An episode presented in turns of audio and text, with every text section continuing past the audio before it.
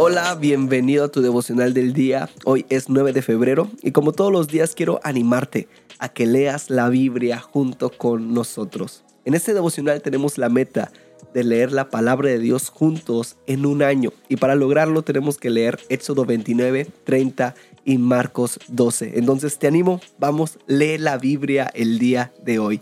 Y de estos tres capítulos yo saco un pasaje central que es el que me llamó la atención, el que me marcó y podemos leerlo en Marcos 12, 28 al 34. Y te lo quiero leer en la versión Dios habrá hoy. Al ver que Jesús les había contestado bien, uno de los maestros de la ley que los había oído discutir se acercó a él y le preguntó, ¿cuál es el primero de todos los mandamientos? Jesús le contestó, el primer mandamiento de todos es, Oye Israel, el Señor nuestro Dios es el único Señor. Ama al Señor tu Dios con todo tu corazón, con toda tu alma, con toda tu mente y con todas tus fuerzas. Pero hay un segundo, ama a tu prójimo como a ti mismo. Ningún mandamiento es más importante que estos. El maestro de la ley le dijo, muy bien maestro, es verdad lo que dices, hay un solo Dios y no hay otro fuera de él y amar a Dios con todo el corazón, con todo el entendimiento y con todas las fuerzas y amar al prójimo como uno mismo, esto vale más que todos los holocaustos y que todos los sacrificios que se queman en el altar.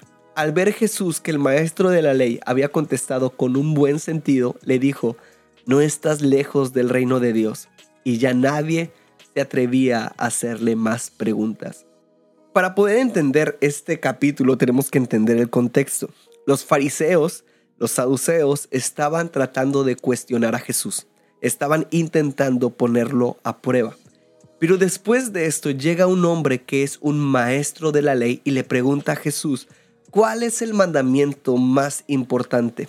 Y aunque la atmósfera era negativa, era buscando condenar a Jesús, este hombre verdaderamente tenía un deseo de conocer lo que Jesús estaba enseñando. Y al final Jesús le enseña, pero también le dice una frase que me llamó la atención.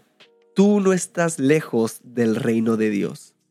Cuando nosotros buscamos conocer a Dios, tener un encuentro verdadero, aprender más de Él, y no buscamos contienda, no buscamos ver cuál es lo que está mal, nuestro corazón estará más alineado al deseo de Dios y podremos estar más cerca del reino de Dios.